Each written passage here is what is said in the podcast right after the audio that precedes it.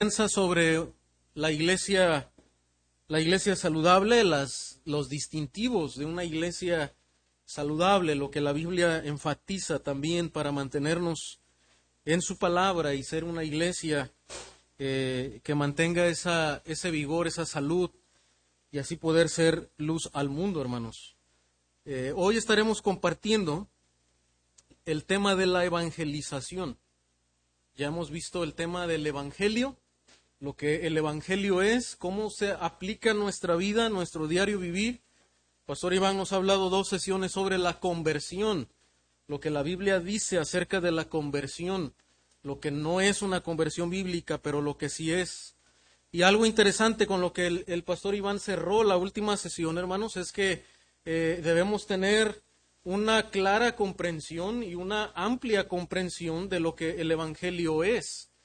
Y no solamente tocar algunos aspectos del Evangelio, ¿verdad? Como estos ciegos que tocaban alguna parte del, del elefante. Queremos que, que la Biblia nos muestre lo que el Evangelio es, el Evangelio completo, no un Evangelio diluido, rebajado, acomodado solamente a lo que el hombre quiere escuchar sino realmente a lo que toda la Biblia dice acerca de lo que el Evangelio es. Y esto desde luego va a definir, hermano, al, entender lo que el Evangelio es, lo que la conversión es, nos ayuda a definir varios, los demás aspectos de lo que la iglesia debe de hacer y involucrarse en la tarea que tiene de hacer la gran comisión. Y al entender esto también va a marcar nuestra manera en que evangelizamos. Un llamado bíblico a ser discípulos, pero desde luego tiene que ver también con la evangelización. Y ahorita veremos qué es la evangelización. Pero queremos que la Biblia nos hable y nos diga cómo, cómo debe ser, qué es, y ver algunas maneras bíblicas en las que la evangelización eh, se ha llevado a cabo y no solamente que la, tradición, las costumbres, las metodologías humanas determinen cómo la iglesia debe evangelizar, sino realmente cómo se ve esto a la luz de la escritura. Es lo que estaremos viendo, compartiremos algunas pantallas también para que ustedes puedan ver, puedan ver algunos conceptos. Entonces, vamos a iniciar, hermano, con la, la pregunta que es evangelizar. En otras ocasiones, cuando he compartido sobre la evangelización, me detengo un poco para hablar primero qué es el Evangelio. Pero como nosotros ya hemos visto bastante acerca de qué es el Evangelio y, hemos visto todo el libro de Romanos, yo espero que esté claro, hermanos, eh, lo que es el Evangelio y, me voy a eh, brincar un poquito el, el pasar tiempo en definir nuevamente, ¿verdad?, lo que, lo que el Evangelio es. Pero, ¿qué es evangelizar? Un autor llamado John Chisman lo define de esta manera, de lo que es evangelizar. Es declarar, en base a la autoridad de Dios, lo que Él ha hecho para salvar a los pecadores, advirtiendo a los hombres de su condición perdida guiándolos a arrepentirse y a creer en el Señor. Ahora esto ya también tiene que ver con lo que hemos visto del Evangelio, aunque no vamos a pasar tiempo definiéndolo otra vez, pero ya nos muestra también que aquí en esta definición que el Evangelio es lo que Dios ha hecho para salvar a los pecadores. Es la obra de Cristo, su obra completada para salvar a los pecadores. Ahora cuando nosotros evangelizamos, estamos aquí involucrados, estamos participando en esa tarea que Dios nos ha dado.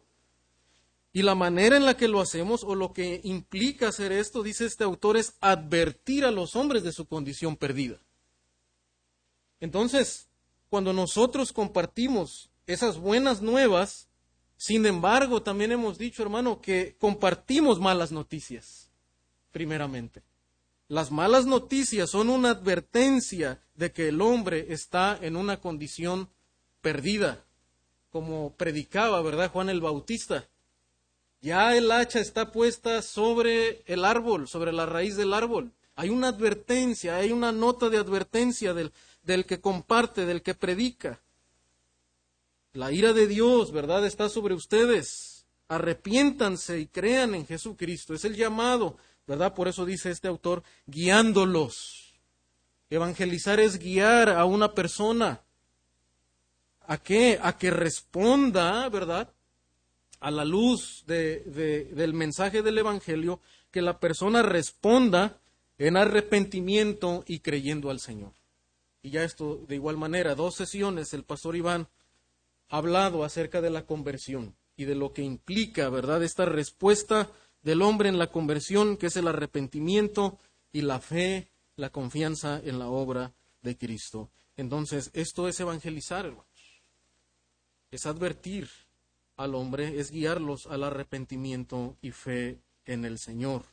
Ahora, vamos a ver el siguiente punto y es, vamos hacia un evangelismo, a donde queremos llevar a, la iglesia cristiana, es a un evangelismo que sea bíblico, pero que sea también efectivo, que sea efectivo, que sea eficaz. Y esto es, hermano, cristianos hablando de una manera intencionada, planificada sobre el Evangelio. Esa es la meta donde queremos llegar. Cristianos hablando de manera intencionada sobre el Evangelio. Es decir, no solamente donde ah, los líderes o las personas que tengan el don, la habilidad de comunicar y de hablar estén involucrados en la tarea del evangelismo, el llamado de Dios a la gran comisión es a los discípulos, a la iglesia de Dios. Se les preguntó a personas menores de 21 años cómo habían nacido de nuevo, cómo llegaron a la fe. Bueno, nos sorprendería, hermanos, la respuesta de estas personas. Y yo creo que si usted, hermano, también eh, se toma la tarea, se tomara la tarea, aunque ya lo han hecho, ¿verdad? Otros, de preguntar a alguien, ¿cómo tú llegaste a la fe? O probablemente lo que usted ha escuchado cuando le pregunta a alguien, ¿y tú cómo, cómo te convertiste al Señor? ¿Cómo llegaste a la fe en Jesús. Dice, solamente 1% dijeron que fue a través de la televisión. Hay, medios, ha habido a través de, los, eh, de las últimas décadas también predicación, eh, campañas de evangelismo a través de los medios de comunicación u otros programas de alcance diferentes programas que se han hecho para alcanzar a las personas. Solamente 1% de ellos dijeron haber llegado a través de estos programas. No estamos diciendo que estos programas sean, sean malos, pero aún, hermano, a través de la, de la encuesta y de la manera en la que Dios ha obrado, nos damos cuenta que, que un poco porcentaje de personas llegan a la fe en el Señor a través de estos medios. Ahora, 43% de las personas entrevistadas dijeron que fue a través de un amigo o un miembro de su familia. Yo no sé si a usted le ha pasado, eh, cuando yo he hablado con personas y les pregunto normalmente cómo llegaron a la fe, la mayoría de ellos, su respuesta tiene que ver con esto. Un amigo me compartió, un amigo me invitó a la iglesia, un amigo me discipuló, o una persona de mi familia tuvo una influencia sobre mi vida y me empezó a compartir la palabra del Señor. Dios ha usado, hermano, la manera en la que Dios ha usado es el discipulado, el uno a uno, las relaciones, esa es la iglesia siendo una influencia en la vida de otras personas llevando el Evangelio. Ahora, diríamos entonces que la mayoría de las personas vienen a la fe mediante influencia de sus familiares.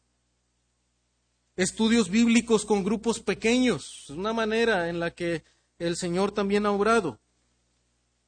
Lugares, eh, casas donde cristianos empiezan a reunir para, donde escuchan un estudio bíblico por un hermano, por un amigo, por un familiar, por un líder de la iglesia.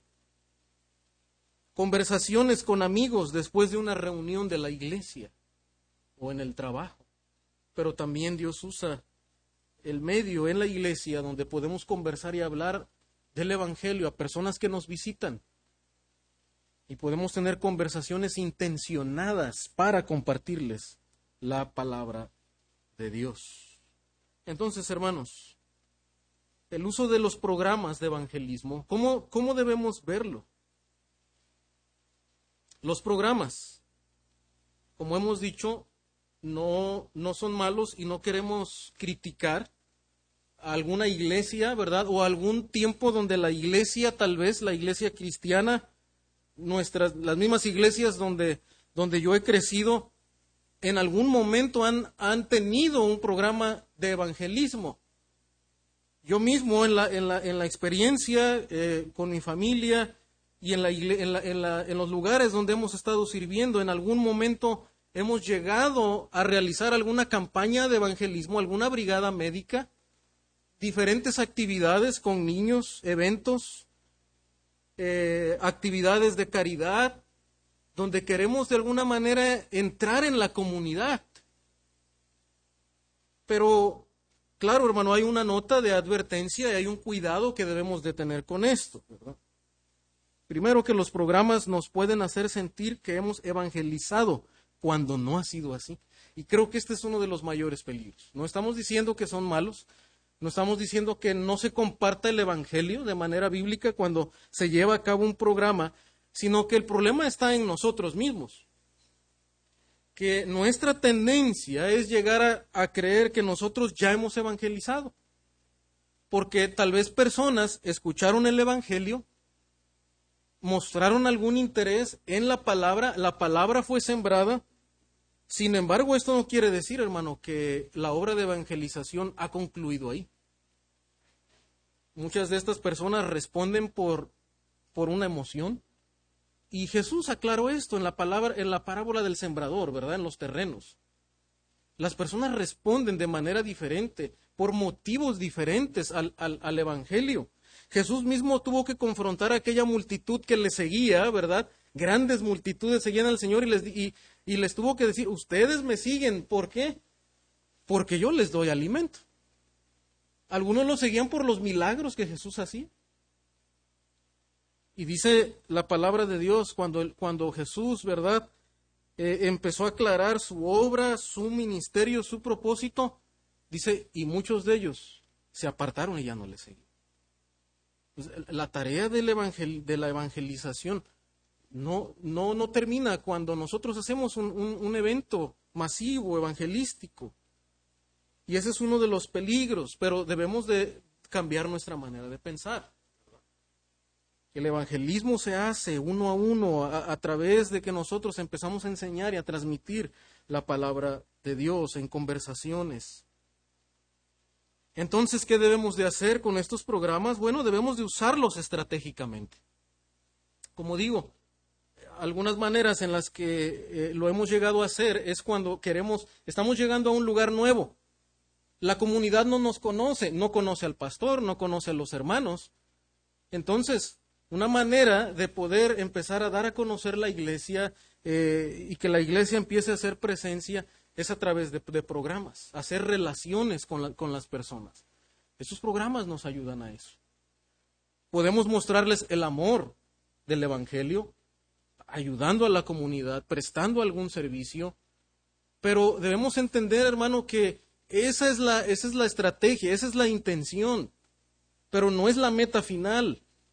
La meta final, ¿verdad? No es solamente hacer la obra de caridad, no solamente servirles, sino presentarles el, el, mensaje completo del Evangelio, llevarlos a, a los pies de Jesús, a los pies de Cristo enseñarles con claridad la palabra de Dios.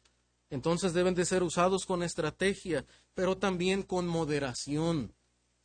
Con moderación. No queremos que las personas piensen que nosotros los queremos ganar con eso. Como decía el pastor Mark Dever, con lo que tú ganas a la gente, con eso tú los tienes que mantener. Si los ganamos con actividades entretenidas, pues la iglesia tendrá que siempre estar innovando y entreteniendo a las personas para que se mantengan. Si son ganados con la personalidad tal vez atractiva de un orador elocuente, pues siempre la iglesia va a querer, ¿verdad? Ese, ese estilo, esa manera, aunque se comprometa la verdad del Evangelio. Y debemos recordar entonces, hermano, que Dios no envió un evento, envió a su Hijo No debemos poner nuestra confianza en el evento, en la actividad misma, sino debemos presentar a Jesucristo. Esa es nuestra misión, esa es nuestra tarea. Y nuestro esfuerzo debe estar enfocado totalmente a eso. Entonces lo que queremos proponer en esta mañana, hermanos, es, pues desde luego, usar estos programas eh, con moderación, con intencionalidad. Y lo que queremos llevar, hermano, es a una cultura de evangelización. A una cultura de evangelización. Cuando hablo con líderes de iglesias, dice un, un escritor, alrededor del mundo y les digo que anhelo ver una cultura de evangelización, no necesito dar una definición. Me entienden intuitivamente y anhelan lo mismo. Ansían que sus iglesias sean comunidades llenas de amor, comprometidas con compartir el Evangelio como parte de un estilo de vida constantemente, no solo en un evento evangelístico ocasional. Que no sea algo ocasional, que sea parte del estilo de vida de las personas que somos parte de la comunidad de la iglesia. A eso nos referimos con una cultura de, evangelización. Lo que es cultural en nosotros es algo que usted ya aprendió.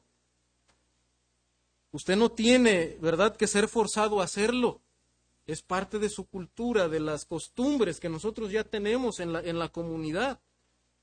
Por lo tanto, hermano, el compartir el Evangelio, nosotros debemos de hacerlo, haya o no haya, ¿verdad? Una campaña de evangelismo.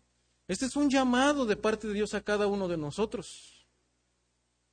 Es una responsabilidad de cada uno de nosotros. Debe brotar de nuestros corazones, de nuestro compromiso con el Señor y de nuestro amor por el Señor y por las personas. Y lo vemos, hermano, en, el compromiso, en el llamado de la gran comisión en Mateo 28, ¿verdad? Vamos a ir por un momento a este pasaje.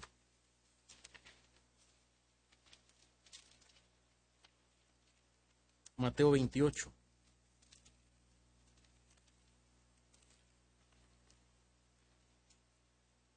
Versículos 18 y 19. Dice el Señor, acercándose Jesús, les dijo, Toda autoridad me ha sido dada en el cielo y en la tierra. Vayan, pues, y hagan discípulos de todas las naciones, bautizándolos en el nombre del Padre y del Hijo y del Espíritu Santo, enseñándoles a guardar todo lo que les he mandado. Y recuerden que yo estoy con ustedes todos los días hasta el fin del mundo. Y lo importante en observar otra vez, hermano, aquí es que la gran comisión tampoco queremos diluir lo que implica la gran comisión. No queremos tocar algunas partes nada más de la gran comisión. Y este es el error muchas veces ha sido el error de, de la iglesia cristiana en varios sectores. Y aún puede ser también un peligro en nosotros mismos y siempre debemos estar cuidando el no desbalancearnos de estos, de estos aspectos. Hay imperativos en, en, esta comisión y el imperativo principal es que hagan discípulos. Y entonces cuando la palabra dice vayan, ¿a qué se refiere? vayan en, la, eh, en el original griego aquí, hermano, implica, no es, no es un imperativo. La manera en la, en la que está escrito es en un presente continuo. Y podríamos traducirlo tal vez como literalmente como yendo, hagan discípulos a todas las naciones. O sea, el, el mandato no es vayan. Lo que está diciendo es que mientras ustedes andan, en donde quiera que ustedes andan, mientras ustedes hacen eso, ustedes deben de hacer discípulos. El mandato de parte de Dios es hagan discípulos. Nuestra tarea es hacer discípulos, no solamente a ir, es hacer discípulos de todas las naciones.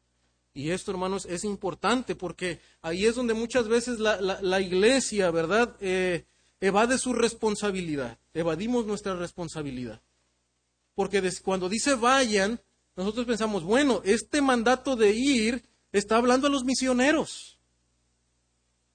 Entonces, aquellos que son llamados como misioneros a ir, a llevar el Evangelio, para ellos es esta, es esta tarea de hacer discípulos.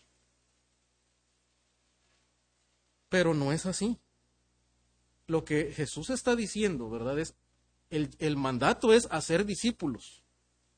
Y este mandato es para cada uno de aquellos que ya son discípulos. Es decir, si tú eres un discípulo de Cristo, tu responsabilidad es hacer otros discípulos. Aunque tú no vayas a, otras partes del mundo. Aunque el Señor específicamente a ti no te haya llamado a ir, a salir de tu lugar, de tu ciudad, para ir a otras partes del mundo. Lo que el Señor te está diciendo es que a donde tú estás, al lugar donde tú estés, con las personas que te relacionas, hagas discípulos de todas las naciones, sin distinción. No importa, ¿verdad? Si son de, tu mismo sector social, de tu mismo color de piel. No importa si tienen los mismos intereses en común. Tu llamado es a ser discípulos. Y hermano, y esto es importante que como iglesia nosotros entendamos que esta responsabilidad no es solamente para los misioneros que salen, no es solamente para los pastores, no es solamente para los que han tomado un tiempo para prepararse eh, eh, eh, en discipulados o en algún instituto. Dios nos llama a ser discípulos. Es un mandato. No es una opción. No es, pero hermano, yo no sé, yo no sé hablar, yo no tengo facilidad de palabra, yo no tengo una personalidad sociable. El Señor dice, hagan discípulos el Señor no nos va a preguntar si tú y yo estuvimos, si queremos, si nos gusta, si nos es fácil. No, haz discípulos de todas las naciones a donde, en donde tú estés y a donde quiera que vayas. Entonces, hermano, podríamos decir aquí, también a la luz de este pasaje, es que Dios, de hecho, ya está obrando a tu alrededor creando las oportunidades para que tú anuncies el Evangelio. Por eso decíamos, hermano, que en contraste con solamente ver la evangelización como un evento, como una actividad especial, la realidad, hermano, es que Dios siempre ya está obrando a tu alrededor, creando las oportunidades para que tú prediques el Evangelio. Tú no tienes que esperar a que la iglesia cree un escenario, cree una campaña, un evento evangelístico para que tú prediques el Evangelio. Dios todos los días está creando oportunidades para que tú y yo hagamos discípulos con las demás personas. Entonces, hermano, nuestra tarea es ser obediente y aprovechar esos momentos que Dios ya está creando. Entonces el problema no es la falta de eventos evangelísticos, es nuestra desobediencia y nuestro desinterés por el prójimo para compartirle la palabra. Es nuestra falta de amor por las personas. Nuestra pasión por el Evangelio de Cristo y que su nombre sea conocido por cada persona. Por tanto, hermano, en esta mañana quisiera animarte a que nos comprometamos en hacer las tres tareas principales de la, de la gran comisión que el Señor nos ha dado. Número uno, sea sensible a la necesidad espiritual de las personas perdidas. Jesús dice que cuando vio las multitudes, tuvo compasión de ellas. ¿Por qué? porque tenían hambre. No, no, no tanto, aunque Jesús les, también les dio de comer y entendía sus necesidades físicas. Pero había otra necesidad más grande que Jesús veía en ellos. Y dice que estaban descarriadas, estaban extraviadas como ovejas que no tienen pastor. Las personas no sabían a dónde ir, habían perdido el rumbo, no veían a Dios. Estaban viviendo para sí, para sus ídolos, para sus placeres, estaban descarriados. No tenían un Señor. Necesitaban conocer al gran pastor, al buen pastor a Jesucristo. Y Jesús tuvo compasión de ellos y por eso les predicó el Evangelio. Número dos, por obediencia a Cristo, hable a los demás de la fe en Él. Debemos ser obedientes a Cristo, hablando a los demás de la fe en Jesucristo, en Él mismo. Anunciar, diríamos, el Evangelio de una manera clara, una manera completa, comprensible. Y número tres, ayúdelos a encontrar un lugar y un ambiente donde puedan crecer espiritualmente. Esta es la tarea, hermano, de hacer discípulos. No, no termina cuando usted les habla el mensaje. Y tal vez esa persona, por la obra de Dios, si le permite tal vez a esa persona que usted le compartió responder en fe y en arrepentimiento, bueno, esa, esa persona necesita un ambiente un grupo de estudio y necesita, y necesita la iglesia también para poder crecer en la palabra de Dios. Y nuestra tarea es ayudarles a que ellos encuentren ese lugar, ese ambiente donde pueden crecer espiritualmente. Un, un compromiso, hermano, en compartir el Evangelio como parte de un estilo de vida. Rara vez, de hecho, testificar rara vez requiere tiempo extra en su ocupado programa diario. Lo que se requiere, hermano, simplemente ser más consciente. No es que usted tiene que pensar, bueno, me voy a proponer de aquí en adelante, ¿verdad? Que ciertos días, tal vez todos los sábados, voy a salir de casa en casa a llevar el Evangelio o tal vez ir a un cierto lugar con necesidad y compartir ahí la palabra de Dios. Como decimos, no está mal en sí estas cosas si usted lo llega a hacer en algún momento. Pero en realidad, hermano, rara vez requiere tiempo extra en, en nuestro programa diario. Solamente ser más conscientes en las conversaciones que nosotros estamos teniendo con las personas alrededor con los vecinos, con los compañeros de trabajo, con las personas con quienes nos, trasladamos a cierto lugar, diferentes momentos de la vida, solo implica ser más consciente, hermano, y buscar esas oportunidades para desarrollar una conversación del Evangelio. Ese es el llamado, no, no tienes que pensar, bueno, ¿qué día tengo que ir, verdad? A buscar a los, a los perdidos, a los necesitados, no. Todos los días son oportunidades para discipular, para hablar el Evangelio. Inclusive comenzando, ¿verdad? Desde nuestra familia, personas que necesitan. Una de las razones, hermanos, aunque no solamente es esa, en realidad hay más, hay más motivos, como ya hemos visto, nuestra, nuestra desobediencia a la gran comisión, nuestra falta de, amor también por las personas que necesitan, pero a veces una, una razón que ponemos, una excusa es el temor. Y algo que en esta mañana tal vez debemos pensar cómo, cómo nos, nos puede ayudar a vencer ese temor de hablar a las, a las personas es pensando lo siguiente.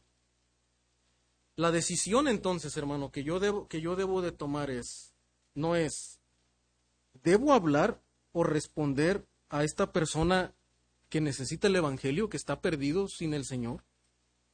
O sea, la pregunta no es eso, no es si yo debo de hablar. O sea que si, si usted viene preguntando, ¿verdad? Si en algún momento usted le pasa por la mente preguntarle a uno de los pastores, a algún hermano, ¿verdad? hermano, ¿tú crees que yo debo de hablarle a esta persona del Evangelio? Lo, lo, que te vamos a responder, hermano, tú no debes de preguntarte eso.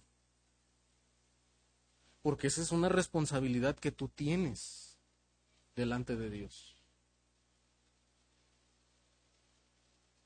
La pregunta es, ¿cómo voy a abordar o responder a esta persona perdida?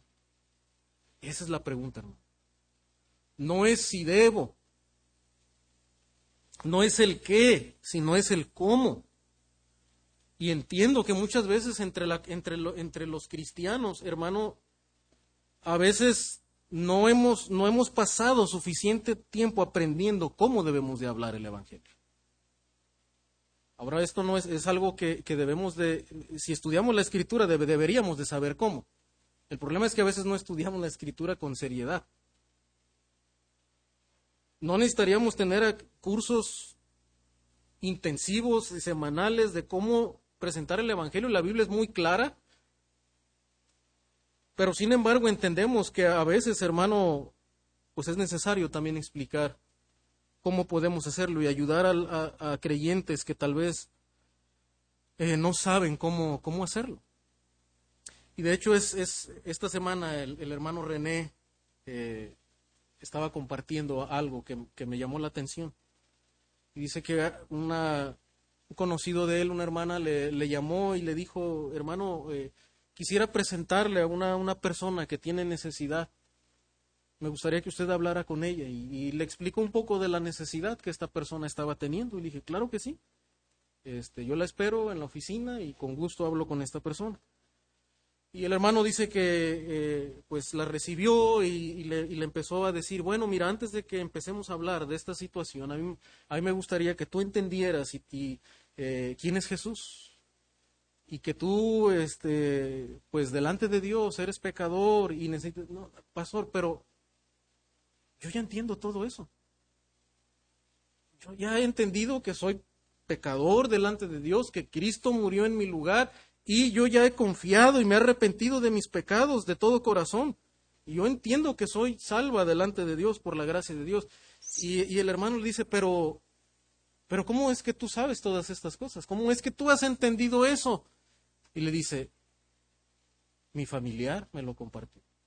Mi familia me lo compartió. Entonces, hermano, lo que, lo que estamos diciendo con esto es que nosotros no, no, tenemos que poner nuestra esperanza y, evadir nuestra responsabilidad para que en un sentido los profesionales, por así decirlo, ¿verdad? Los, los profesionales del Evangelio le compartan a las personas el Evangelio. Esta hermana que tenía una carga por su familia ya le había compartido claramente el Evangelio. Y lo único que, estaba haciendo ahora el hermano es ayudarle un poco más en algunas situaciones, tal vez de consejería, de eh, algunos pasos tal vez más sólidos en el discipulado. Pero el punto, hermano, cada uno de nosotros debemos compartir con claridad el Evangelio a otros y no esperar que alguien más venga y comparta a, a la persona. Nosotros debemos de hacerlo. Pero bueno, ¿Cómo podemos eh, compartir el Evangelio con otros? Me gustaría mostrarle, hermano, a través de algunos pasajes. Vamos a ir primero a Juan 1.45. Hay mucho, hermano, que decir y en otros talleres que he tenido la, eh, anteriormente en otros años de compartir con algunos hermanos de de cómo, cómo evangelizar. Hay muchas cosas prácticas que, pudiéramos decir aquí y pasar algunas horas más hablando de esto.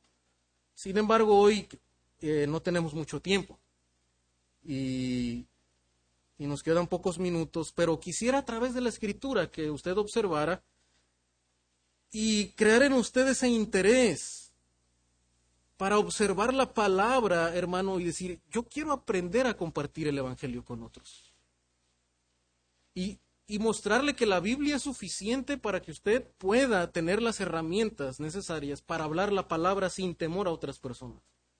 Mire Juan 1.45, le voy a mostrar algunas conversaciones que tuvo el Señor y otras personas con otros, hablándoles el Evangelio.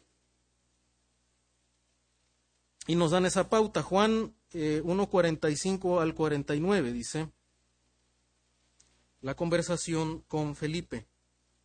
Felipe encontró con Natanael, perdón, Felipe encontró a Natanael y le dijo, hemos hallado aquel de quien escribió Moisés en la ley y también los profetas, a Jesús de Nazaret, el hijo de José. Y Natanael le dijo, ¿puede algo bueno salir de Nazaret? Ven y ve, le dijo Felipe. Jesús vio venir a Natanael y dijo, de él, ahí tienen a un verdadero israelita en quien no hay engaño. Natanael le preguntó, ¿cómo es que me conoces? Jesús le respondió, antes de que Felipe te llamara, cuando estabas debajo de la higuera te vi, Y aquí viene la, confesión de, eh, de Natanael. Rabí, tú eres el Hijo de Dios, tú eres el Rey de Israel. Respondió Natanael. Aquí tenemos una conversación evangelística, ¿verdad? Y tenemos un punto donde este hombre está expresando, está confesando quién es Jesús. Diríamos que este hombre se convirtió al Señor, pero aunque la Biblia, hermano, no nos da tantos detalles, porque desde luego esta conversación no, o sea, no tenemos todo lo, lo que realmente sucedió ahí. El autor está resumiendo, está escogiendo, ¿verdad? Inspirado por Dios, lo que pasó en esta conversación. Pero sin embargo, los detalles que tenemos ahí son suficientes para mostrarnos y enseñarnos cómo nosotros podemos llevar a otros a Jesucristo. Lo que primero quiero que usted observe aquí, hermano, es eh, las personas involucradas, quienes están compartiendo el Evangelio. Y lo que vemos en esta conversación, hermano, entre Jesucristo y Natanael, es que ¿quién primero le presentó a Jesús a Natanael? ¿Quién le presentó a Jesús a Natanael?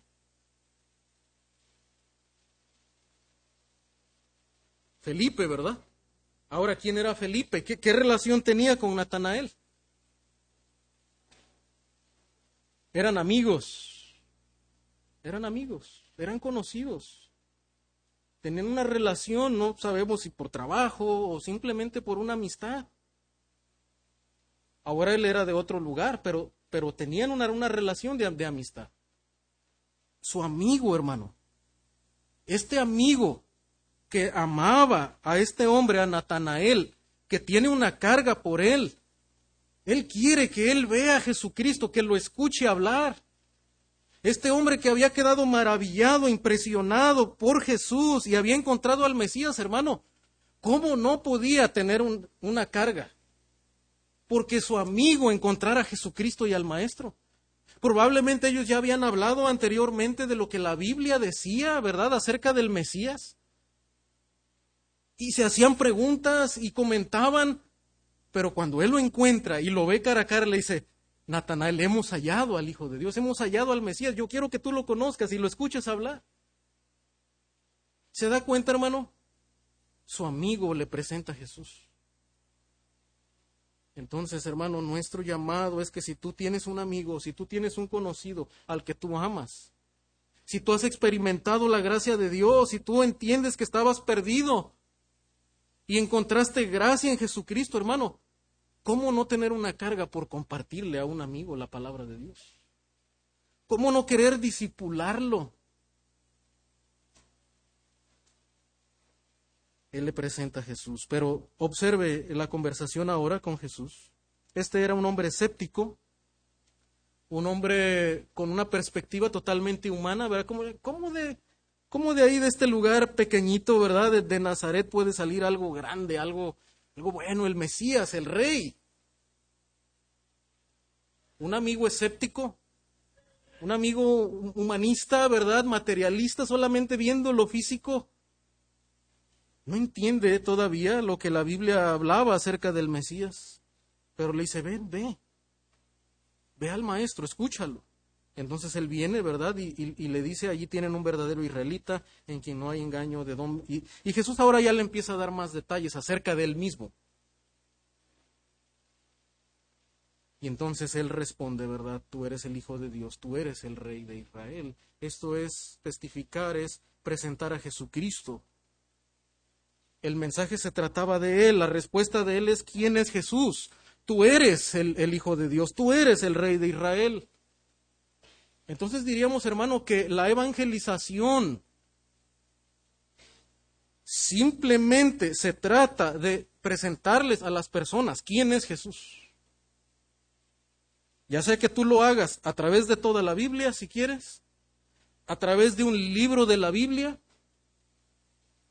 a través de unos versículos de un capítulo de la Biblia, pero muéstrales a las personas quién es Jesús la necesidad que ellos tienen, ¿verdad? Porque este hombre entiende la necesidad. Y le dice, Él es Jesús. De eso se trata la evangelización. Enseñarle a las personas quién es Jesús. ¿Y sabe lo que necesitamos, hermano? No, no necesitamos un curso prolongado de evangelización. Lo que tú necesitas es pasar tiempo con Jesús. Lee las escrituras. Enamórate del Maestro. Y cuando tú te apasiones por Jesús, tú le vas a querer, eh, tú necesitas conocer, tú necesitas ver lo que yo he visto. No necesitarán forzarte, no necesitarán darte un, premios para que tú vayas y le hables a tus amigos de la palabra de Dios. No. Tú quieres que ellos vean lo que tú has visto, lo que te ha maravillado, lo que te ha impresionado. El problema en nosotros es la falta de pasión por la gloria de Jesús y de verlo a Él. Juan capítulo 4, ahora hermanos, la conversación de Jesús con la mujer samaritana. Ahora, ¿qué vemos aquí? ¿Cómo, ¿Cómo está evangelizando el Señor? ¿Un programa? ¿Una gran campaña? ¿Grandes masas? Bueno, a veces lo hacía, pero también evangelizaba individuos. De manera intencionada, el Señor busca a esta mujer para presentarle las buenas nuevas de sí mismo. ¿Y en dónde le evangeliza? a la orilla de un pozo, ¿verdad? Donde esta mujer está sacando el agua, en una circunstancia, diríamos nosotros, cotidiana, hermano. Y Jesús de esa circunstancia, ¿verdad? ¿Cómo empieza su conversación con ella para llevarle después a sus pies? Dame de beber, ¿verdad? El Señor empieza de algo cotidiano, pidiéndole agua, y ahí inició una conversación. Ahora, el Señor tiene una intención, ¿verdad? Aunque desde luego también por el cansado del camino tenía sed. Pero Él tiene una intención con esta pregunta, porque esa ilustración del agua la va a llevar, ¿verdad?, a un terreno espiritual, hasta decirle, tú necesitas el agua de vida, el agua que yo te voy a dar. No te volverá a dar sed, y él usa eso para mostrarle que ella tenía una necesidad profunda, un profundo vacío sin Jesús. Lo había estado buscando ella llenar ese vacío en dónde? En sus relaciones sentimentales. Pero Jesús le, le lleva a la verdadera agua de vida que es Él, mostrándole su, su gloria, el Evangelio, en una conversación cotidiana. Número 3, Lucas 18, 18 al 24. Esa es la conversación con el joven rico. Y en resumen, hermanos, usted recordará este pasaje, ya lo hemos predicado anteriormente, la manera en la que Jesús le lleva al terreno del Evangelio es a través de responder preguntas. ¿Cuál es la pregunta de este joven? ¿Qué haré para heredar la vida eterna? Una manera en la que tú y yo podemos presentar el Evangelio respondiendo preguntas. Respondiendo preguntas. ¿Qué bien haré para heredar la vida eterna? O tú haciendo preguntas. La pregunta puede ser entonces, si, si es iniciada por nosotros, ¿tú qué piensas? ¿Cómo crees que una persona puede heredar la vida eterna? ¿Tú tienes vida eterna en Cristo? Para ti, ¿quién es Jesús? Son buenas preguntas para iniciar una conversación del Evangelio. Y Jesús responde esta pregunta, pero ahora interesante, hermano, porque la manera en la que Jesús responde esta pregunta y nos muestra el Evangelio completo, porque Jesús lo lleva a ser confrontado con la perfecta justicia de Dios y su incapacidad humana. ¿Se da cuenta que eh, eh, la manera en la que conversan, tenemos conversaciones del Evangelio, no es como que un, no es un método, hermanos. No es que, no es que tú vas a aprender a evangelizar cuando tú tengas un método, paso uno, paso dos, paso tres, bien aprendido. Porque en la Biblia tú no encuentras conversaciones como que con un método. No, porque lo que nosotros queremos es presentar a una persona, es a Jesucristo. Y la manera en la que lo hacemos es a través de la vida diaria en las conversaciones. ¿Cómo inicia esa conversación? Con una pregunta, ¿qué bien haré para dar la vida eterna? Y Jesús le responde de una manera que nos sorprendería a nosotros. Él no le responde rápidamente, ¿verdad? Bueno, mira, Dios tiene, Dios te ama y tiene un plan, plan maravilloso para ti. El Señor no inicia la conversación así.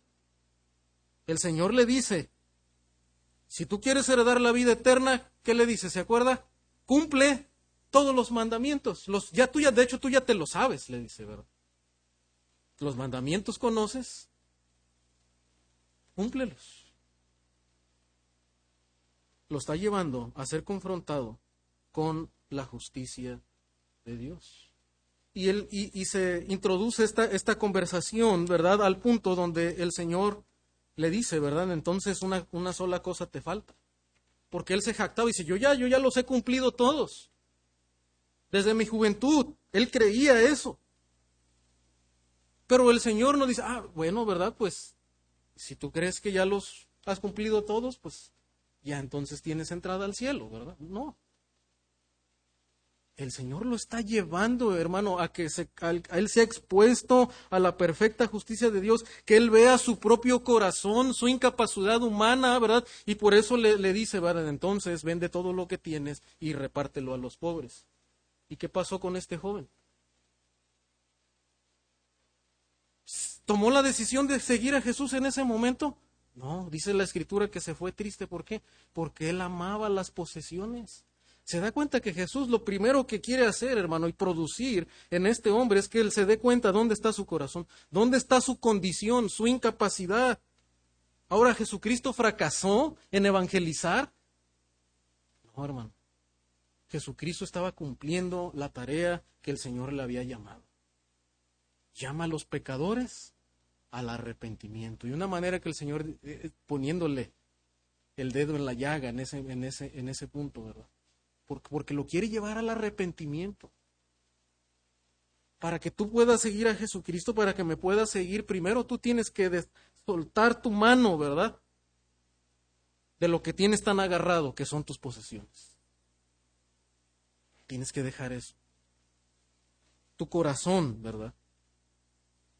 Y entonces entregárselo a Jesucristo y seguirme.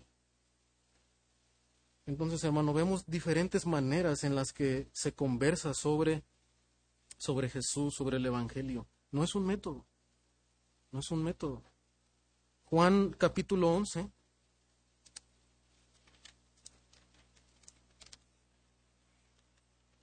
versículos 25 al 27. Aquí tenemos ahora otro contexto. Contexto entre amigos, otra vez, Jesucristo con María. ¿Y cuál es la situación aquí? la muerte de un amigo, ¿verdad? una situación ah, de enfermedad, de sufrimiento y un amigo que ha, ha muerto.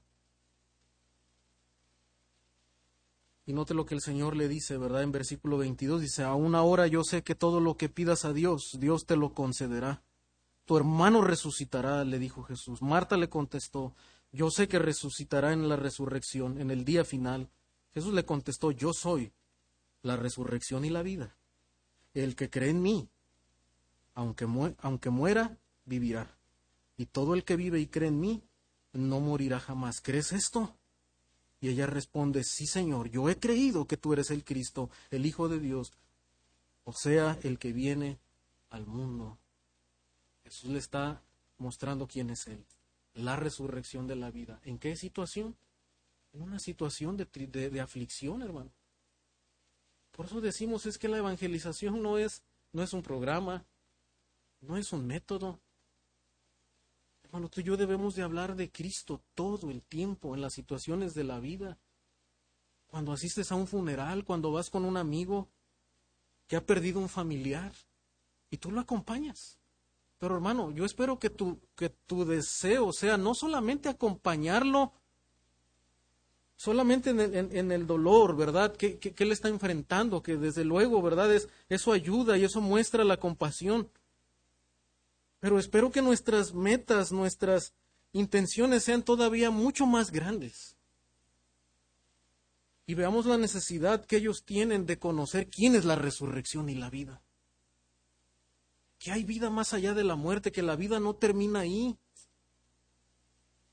que nosotros adoramos a un Dios vivo y que ha prometido vida eterna y que tú y yo, hermano, podamos en esa situación, en ese contexto, iniciar una conversación, consolar a nuestros amigos, pero darles esperanza y llevarlos al Evangelio de Jesucristo.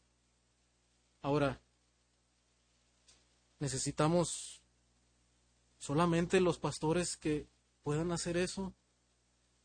Solo los diáconos no. Hermano, tú y yo hemos pasado por esas situaciones. Y lo que nos ha fortalecido es nuestra esperanza en el Evangelio de Jesucristo. Entonces tú puedes compartirle también la misma esperanza que tú tienes, compartírsela a esa persona que está en un momento de aflicción. Número 5, Hechos 8, 26 al 32.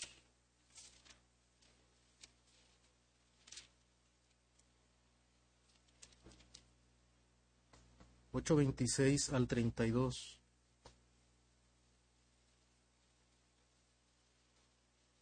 Vamos a... Sí, desde el 26, un ángel del Señor le dijo a Felipe, levántate y ve hacia el sur al camino que desciende de Jerusalén a Gaza. Este es un camino desierto. Él se levantó y fue, y había un eunuco etíope, alto oficial de Candace, reina de los etíopes, el cual estaba encargado de todos sus tesoros que había venido a Jerusalén para adorar. Regresaba a su país sentado en su carruaje y leía al profeta Isaías. Y el Espíritu dijo a Felipe, Ve y júntate a ese carruaje. Cuando Felipe se acercó, corriendo, le oyó leer el profeta Isaías y le preguntó, ¿entiende usted lo que lee? El euníco respondió, ¿cómo podré a menos que alguien me guíe? E invitó a Felipe a que subiera y se sentara con él. Y versículo 32 nos dice el pasaje que estaba leyendo este hombre. Ahora, ¿qué tenemos aquí? Circunstancias. Un hombre en el camino, ¿verdad? un largo camino, en un camino desierto. Y ahí el Señor le dice a Felipe, acércate a ese hombre. ¿Para qué? Para que, para que le presentes el Evangelio, para que le hables de mí, para que se convierta a mí. Esa es la circunstancia, hermano, un camino desierto. Una conversación. Hermano, ¿cuántas veces tú y yo Hemos tenido momentos donde hemos estado al lado de una persona por muchas horas. En un viaje eh, en avión a otro lugar. En camión, yendo a visitar a un familiar, a, a una persona, y ahí tenemos a alguien al lado. ¿Y cuántas veces le hemos compartido? Hace unas semanas tuvimos la oportunidad de acompañar a, las hermanas en la camioneta que iba al viaje eh, de, Mujer Verdadera a Guadalajara. Y qué, qué bonita ocasión, hermano, para compartir la palabra. Eran muchas horas de viaje, 11 horas casi de viaje. Y yo me sorprendí y estaba orando, Señor, dame una oportunidad para hablar con este hombre. Yo no sé en qué momento, pero sé que va a haber una oportunidad. Y para mi sorpresa, desde muy temprano el Señor fue muy abierto y eh, interesante que él, ya había trasladado a varias iglesias. Entonces había mucho tema, muchas cosas que conversar. Y a través de preguntas y de comentarios que él tenía, y, porque las personas a veces siempre van a buscar como, o tienen dudas o a veces buscan desviar, a veces son sinceros. Yo lo vi muy sincero y como él había tenido relación con tantas personas cristianas de otras iglesias, él tenía dudas y ya conocía pasajes de la escritura inclusive. ¿Cuál era mi tarea ahí? Explicarle lo que la palabra de Dios decía realmente, llevarle a Jesucristo, hacerle preguntas inquietantes para que él pensara en el Evangelio. Esa era mi tarea en ese momento. Y hermano, el Señor nos pone tantas circunstancias. El plomero que llega a trabajar a tu casa. Y tú dices, ay, híjole, ¿cómo a mí me pasó esto, verdad? Y voy a tener que gastar y perder tiempo y, ¿verdad? pero, pero muchas veces nosotros no lo vemos como que, ah, esta es una oportunidad para que yo le comparta a esta persona. Nosotros lo vemos como un, como un obstáculo a nuestro bolsillo o a nuestra agenda. Pero hermano, debemos de empezar a ver las cosas de manera diferente. Es una oportunidad para que yo le comparta a esta persona. Al herrero, ¿verdad? Y a veces pasa que dice, oiga, ¿sabe qué? Este, vamos a tener que ir a comprar este material, ¿verdad? Porque la reparación no es sencilla y necesitamos más material. ¿Qué haces en esa conversación, en ese trayecto? Cuando vas con él en el carro. O decidimos hablarle el Evangelio, hermano, o decidimos simplemente tal vez ir en el celular, viendo el Facebook y las redes sociales, o, trabajando en cosas. Esa es una tentación y, y, lo digo, hermano, de veras de corazón, porque esa es mi lucha también. Pero debemos de orar y decirle, Señor, ayúdame, dame el momento, dame las palabras, ponen el deseo inclusive de poder compartirle de una manera y probablemente no se va a convertir. He tenido conversaciones con, personas que han trabajado en la casa por alguna situación y, cada vez voy compartiéndoles y explicándoles. No se convierten en ese momento, pero estoy sembrando la palabra. A veces comparto versículos en la escritura y yo sé que ellos están viendo el versículo. A veces comparto las actividades de la iglesia también. Y con esa persona que tal vez ya tuvo una conversación, tal vez un momento para que él me, me pregunte y me diga o algo. O tal vez puedo ser más intencional y mandarle la invitación también.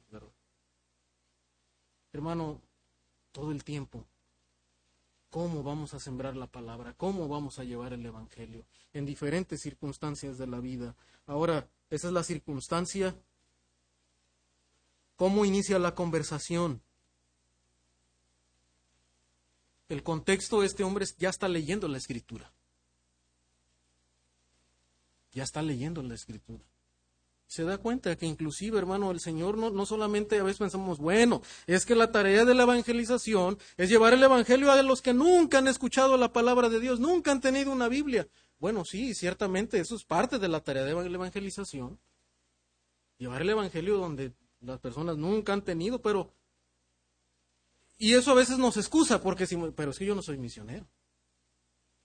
Yo no, yo no sé hablar el idioma, yo no, yo no sé hablar el dialecto. ¿Cómo les voy a llevar el evangelio a aquellas personas que nunca han oído de Cristo? Entonces, los misioneros que hagan esa tarea, los que saben el idioma. Pero no, hermano, aquí tenemos a un hombre que, que ya tenía un contexto de la escritura, aunque era de otra nacionalidad, pero él ya está leyendo la Biblia. Pero ¿cuál era el problema de este hombre? Que no sabía lo que significaba la escritura, ni, ni a dónde apuntaba la escritura, de quién está hablando, ¿verdad? Dice la, y Felipe es intencional, hermano, porque cuando lo oye, que está leyendo, ¿verdad? ¿Qué pregunta le hace?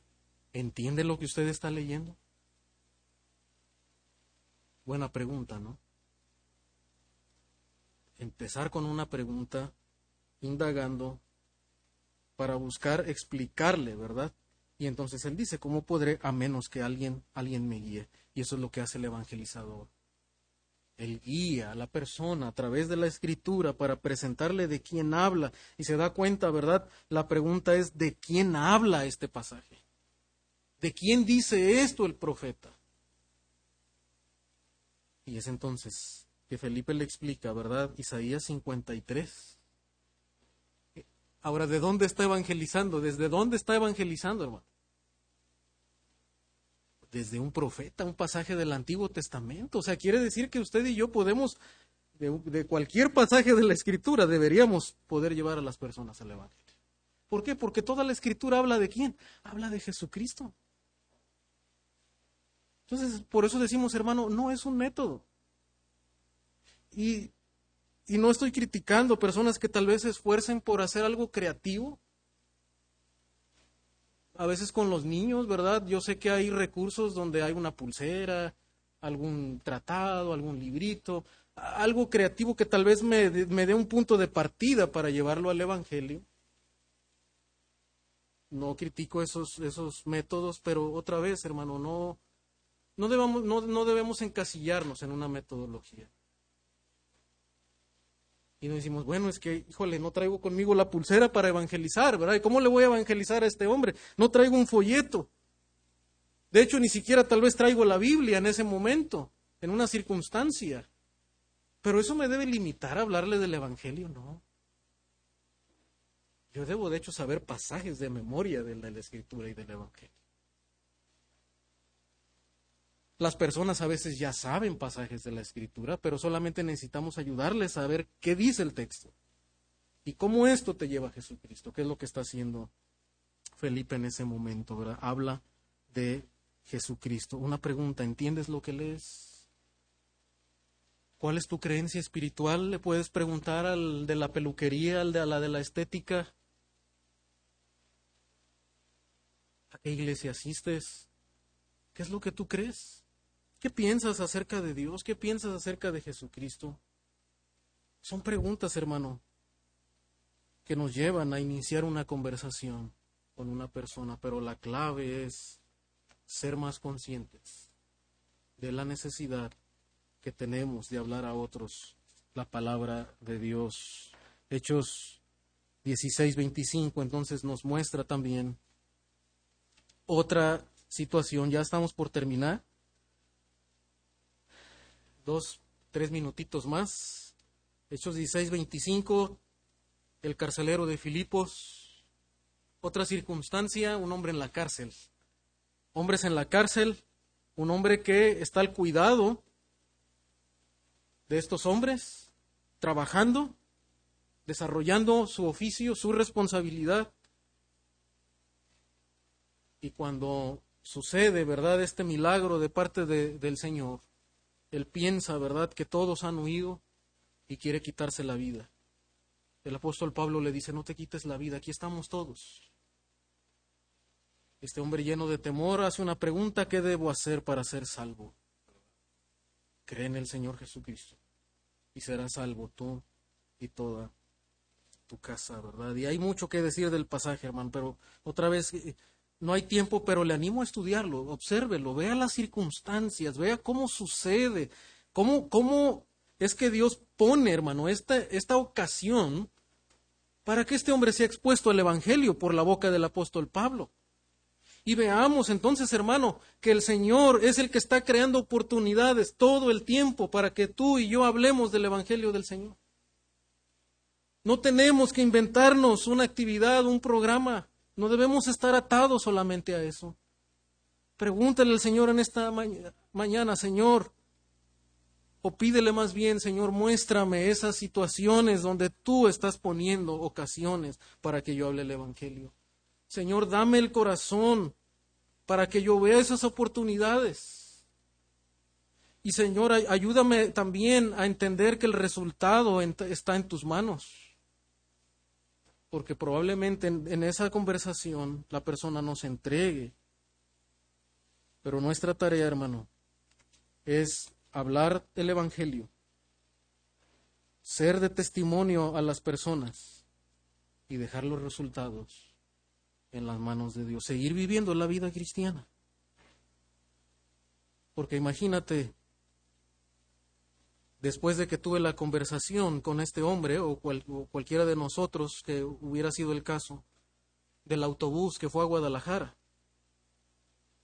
Pero después en mi, en mi andar ahí, ¿verdad? Yo soy déspota con él. Y tal vez saco mi lonche y me lo como yo solo y no le comparto y digo, bueno, pues allá él, ¿verdad? Si él no se trajo su lonche, pues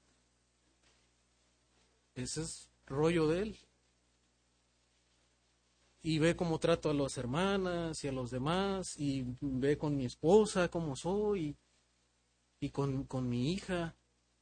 Entonces la persona dice, pues como que el evangelio que él me está predicando no tiene mucha relación, ¿verdad? Por eso el llamado de Dios es predica el evangelio, vive la vida cristiana, hermano, vivamos la vida cristiana. Digamos al Señor, ayúdame a ser ejemplo para mis vecinos, de buen testimonio, para mis compañeros de trabajo. Y que ellos puedan ver también no solamente tu evangelio con mis palabras, sino con mi diario vivir. Y eso dará también oportunidades para que el Señor las va a poner. Para que en otro momento, en otra situación, volvamos a estar listos y retomar esas conversaciones. Hermano, confiemos en la tarea. Ya me están avisando, Pero ahí Pensé que era nomás en la clase de que tuvimos aquí también. Entonces, hermano, los desafíos para, para nosotros, ¿verdad? Trabajar no solamente en la amplitud de la iglesia, sino que crezcamos como cristianos, ser un modelo de cómo vivir el Evangelio en todos los sectores de la vida, entrenar también de manera personal hacia la iglesia y aprender a vivir en comunidad, transmitirlo a la iglesia. Hermano, lo que también he visto a lo largo del tiempo es que es la iglesia, cuando la iglesia está involucrada como comunidad en hacer la, en hacer la tarea del Evangelio, hermano, hay un impacto, hay un crecimiento que una sola persona, una sola familia es, es difícil que pueda impactar a una comunidad. Pero cuando estamos como iglesia, haciendo relaciones con la comunidad, haciendo discípulos los unos a los otros, hay un, hay un crecimiento, hermano. Y, y, en vez de eso, quita también la frustración de, los, de los líderes, de los que están al frente, de los que están evangelizando, de, no ver un crecimiento, un resultado pero cuando la comunidad, la iglesia está participando, eso alienta, eso fortalece y trae bendición también a, la, a las demás personas, hermano.